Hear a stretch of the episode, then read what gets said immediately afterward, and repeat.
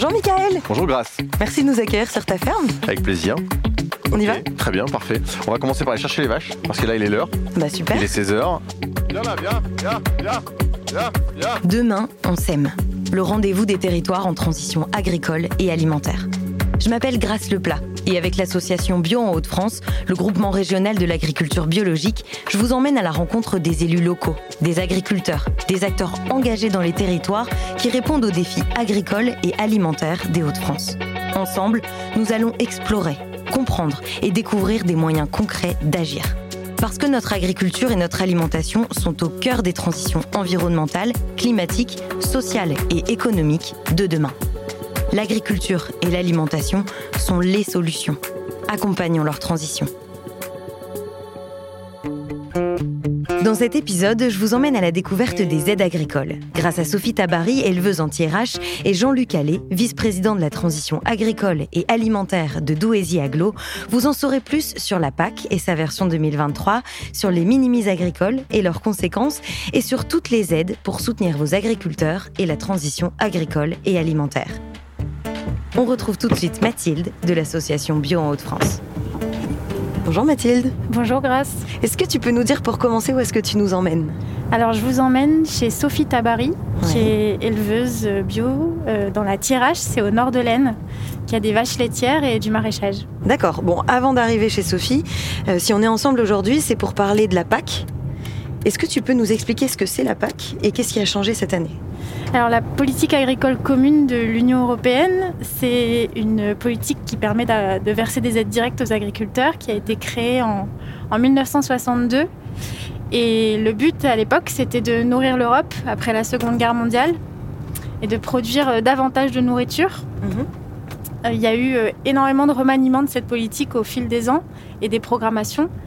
Et l'enjeu des dernières programmations, c'est d'intégrer des enjeux environnementaux et sociaux. Et euh, l'aide à l'agriculture biologique, euh, ça fait partie de, de la réponse à ces enjeux sociaux et environnementaux. Sauf que là, cette année, en 2023, il y a un gros changement. Oui, alors on entre cette année dans une nouvelle programmation de la PAC qui a été négociée euh, sur les dernières années et qui euh, change la donne sur les aides à l'agriculture biologique. Jusque fin d'année dernière, un producteur bio, il pouvait toucher dans le premier pilier de la PAC les aides à l'hectare, comme tous les autres agriculteurs, ainsi que le paiement vert, qui était accessible aussi à la plupart des producteurs. Et puis dans le deuxième pilier, il y avait des aides à la conversion pour ces cinq premières années de conversion, puis ensuite des aides au maintien en agriculture biologique D'accord. qui était ouvert sur la plupart des territoires. À partir de cette année, de 2023, il y a dans le premier pilier de la PAC, il n'y a plus de paiement vert, mais il y a ce qu'on appelle un éco-régime qui vient aussi remplacer les aides au maintien en agriculture biologique, qui s'élève à 110 euros par hectare et par an. D'accord. Et puis on retrouve dans le deuxième pilier toujours des aides à la conversion bio pour les cinq premières années. Quelles sont les conséquences concrètes pour un agriculteur? La conséquence, c'est qu'avant, il pouvait toucher le paiement vert, 80 euros à l'hectare par an, plus en moyenne 145 euros par hectare et par an d'aide au maintien en agriculture biologique. Aujourd'hui, ces deux aides, elles sont remplacées par l'éco-régime à hauteur de 110 euros par hectare et par an. Donc il y a un manque à gagner voilà, pour l'agriculteur bio euh, par rapport aux subventions qu'il touchait euh, précédemment. Et est-ce qu'un agriculteur bio peut toucher d'autres aides que celles de la PAC?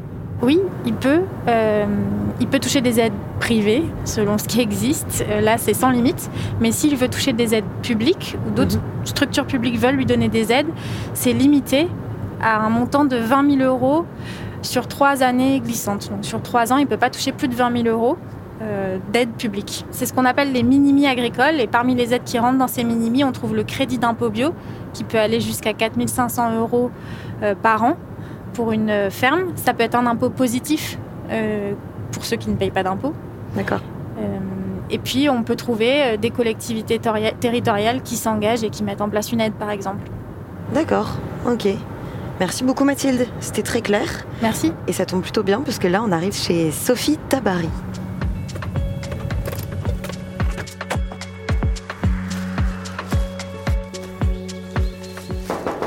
Sophie? Oui. Bonjour Sophie. Bonjour. Je te dérange? Je- non, pas du tout. On est, on est quoi C'est quoi ici? C'est alors c'est des vaches, mais elles sont un peu jeunes. Oui, alors c'est des veaux d'un an en fait. euh, c'est de- du sevrage jusqu'à un an, donc euh, six mois, un an. Et euh, c'est nos, c'est nos futures laitières. voilà. Alors on va sortir parce qu'elles sont, elles sont bavardes. Oui.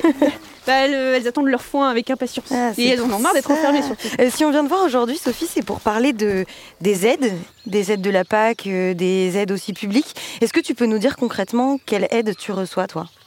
Alors nous, on reçoit énormément d'argent de la PAC. Euh, il faut savoir que dans une ferme comme la nôtre, euh, en élevage laitier, euh, avec des prairies, etc., c'est sûr que c'est euh, quasiment notre, notre revenu. quoi.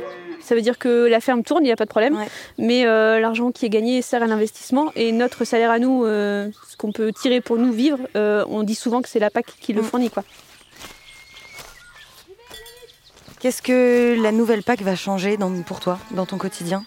Euh, dans mon quotidien, bon, alors il va falloir refaire un dossier euh, et le réengager pour 5 ans. Et ça, c'est beaucoup de Euh, travail administratif aussi. C'est du travail administratif, ouais. Mm. Et c'est toujours extrêmement euh, angoissant parce que ça demande d'être, euh, de vraiment bien choisir, Mm. de réussir à se repérer un peu dans les méandres euh, de, de l'administration euh, européenne et des dossiers à faire.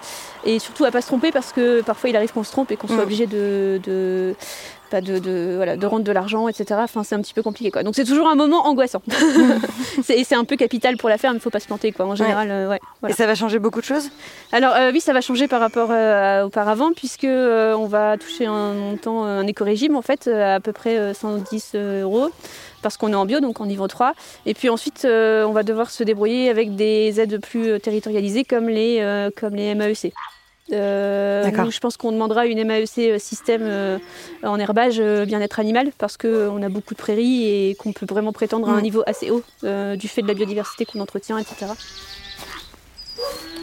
C'est sûr que ça, là, c'est pas du tout euh, inhérent à la certification. quoi. La certification, c'est que 110 euros, là où auparavant, on pouvait prétendre, euh, avec les aides au maintien, euh, à, beaucoup, à beaucoup plus. Quoi. Avec vraiment une reconnaissance du fait qu'il fallait absolument maintenir les fermes en agriculture biologique.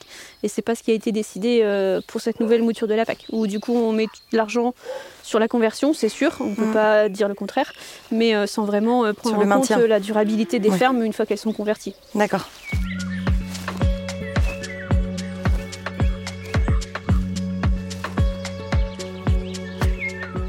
Sophie, si on vient de voir, c'est aussi parce que tu es très engagée, notamment auprès de la FNAB. Est-ce que tu peux nous expliquer pourquoi tu t'engages et ce que tu fais au quotidien? Ouais, bah, je, vais, je vais te montrer, on va, on va aller voir, il n'y a pas de problème. Super. Je suis engagée parce qu'en fait, euh, j'ai bien conscience que l'agriculture, elle est au cœur euh, de la transition écologique Oui. et que c'est que en termes de, on modélise les paysages, euh, on influe dessus, on influe sur la biodiversité, etc. Et choisir un mode d'agriculture qui travaille au respect du vivant, c'était quand même pour moi euh, quelque chose euh, d'hyper important et de responsable. Donc là, par exemple, c'est Ben, tout ça, c'est Quand terrain. on regarde ici, je- on a plus de 150 hectares de prairies. Euh, Il y a 50 hectares de prairies d'un seul tenant, avec plein de haies qui n'ont pas été remembrées, qui ont plus de 150 ans. On a des sols qui ne sont pas touchés. On a des animaux qui pèsent dessus. Euh, on travaille euh, à tout ce qui peut favoriser la biodiversité. On a replanté un verger avec des variétés anciennes. Et c'est vraiment une philosophie de vie à un moment donné aussi, et une philosophie de travail. Et il est hyper important que ce soit valorisé à son niveau. Du coup, s'engager pour dire euh, attendez, dans la nouvelle programmation de la PAC, il est temps de reconnaître que l'agriculture euh, a un rôle dans cette transition Mm. et il faut qu'elle soit soutenue à la hauteur des engagements que nous on prend. Mhm. C'était hyper. euh, Enfin, pour moi, ça allait, ça allait de soi. D'accord. Donc la préservation aussi de l'environnement et de travailler avec la nature et non pas contre. Enfin, c'est l'adage de l'agriculture biologique, euh, c'est l'adage de ce qu'on essaie de faire, mais on, ça se traduit pas euh, concrètement dans l'administration et dans la manière dont on nous permet de, de développer nos activités. Quoi. Enfin, en fait, moi, ce que j'aimerais dire, c'est qu'on a travaillé pendant, pendant 5 ans euh, pour essayer de, de construire la PAC agroécologique qu'on nous demandait au niveau européen, que la FNAB a travaillé pour ça, et qu'au final, on se retrouve avec euh, de l'aide à la conversion qui est complètement tributaire du coup de est-ce qu'il y aura des conversions ou pas et est-ce que le marché tient ou pas. Et là, le marché tient pas. Et du coup, il n'y a pas de conversion. Et on l'avait dit. Enfin, tu vois. Qu'est-ce que t'attends toi aujourd'hui, Sophie? Qu'est-ce que t'aimerais changer? Bah alors là, on va pas changer la PAC euh, pour les cinq euh, prochains- euh, Mhm. prochaines années, mais euh, il y, aura d'autres PAC. euh, Il y aura d'autres PAC et il y a une volonté de territorialisation aussi de la question de se, repré- de se réapproprier pour les élus la question alimentaire. Mhm. J'attends qu'on puisse se mettre en région tous autour de la table pour pouvoir discuter euh, de cette problématique-là et vraiment tailler une aide PAC après 2027 euh, qui soit qui soit celle de la, du territoire et qui soit engagée quoi, et engageante euh, pour les producteurs. Merci beaucoup, Sophie. Pas de souci, c'était un plaisir.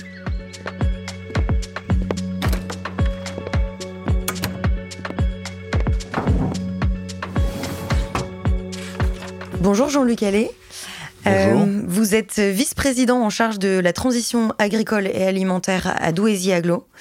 Merci de nous accueillir. J'ai une, première question pour vous. Je sais que vous êtes très actif dans les aides. Vous mettez en place quatre aides différentes pour aider et accompagner les agriculteurs de, de l'agglomération. Est-ce que vous pouvez nous en dire un petit peu plus? Oui, un petit peu plus. Euh, ces aides s'inscrivent dans le cadre d'une politique générale de développement de l'agriculture sur notre territoire. On en a au moins trois qui sont directes et une qui est indirecte. La première, c'est l'aide aux très petites exploitations agricoles, ATPEA. E c'est une aide qui est destinée essentiellement à aider les agriculteurs à s'installer, mais sur de petites euh, superficies, puisque c'est moins de 5 hectares ou moins de 15 hectares si c'est de l'élevage. Euh, elle finance jusqu'à 40% du total des, investissements, avec un plafond de 20 000 euros par opération que l'on verse en une seule fois, et surtout que l'on verse très vite dans moins de six mois après la déclaration. Ce qui permet d'apporter une vraie aide et pas d'arriver en retard. Euh, et pas d'arriver quand tout est fini, quoi, quand il est trop tard. Et en plus, euh, on permet aux agriculteurs qui n'ont pas fait leur déclaration tout de suite un effet rétroactif de 36 mois. D'accord, donc ça c'est la première aide ATPEA. Voilà. La deuxième, c'est une aide euh, pour le matériel.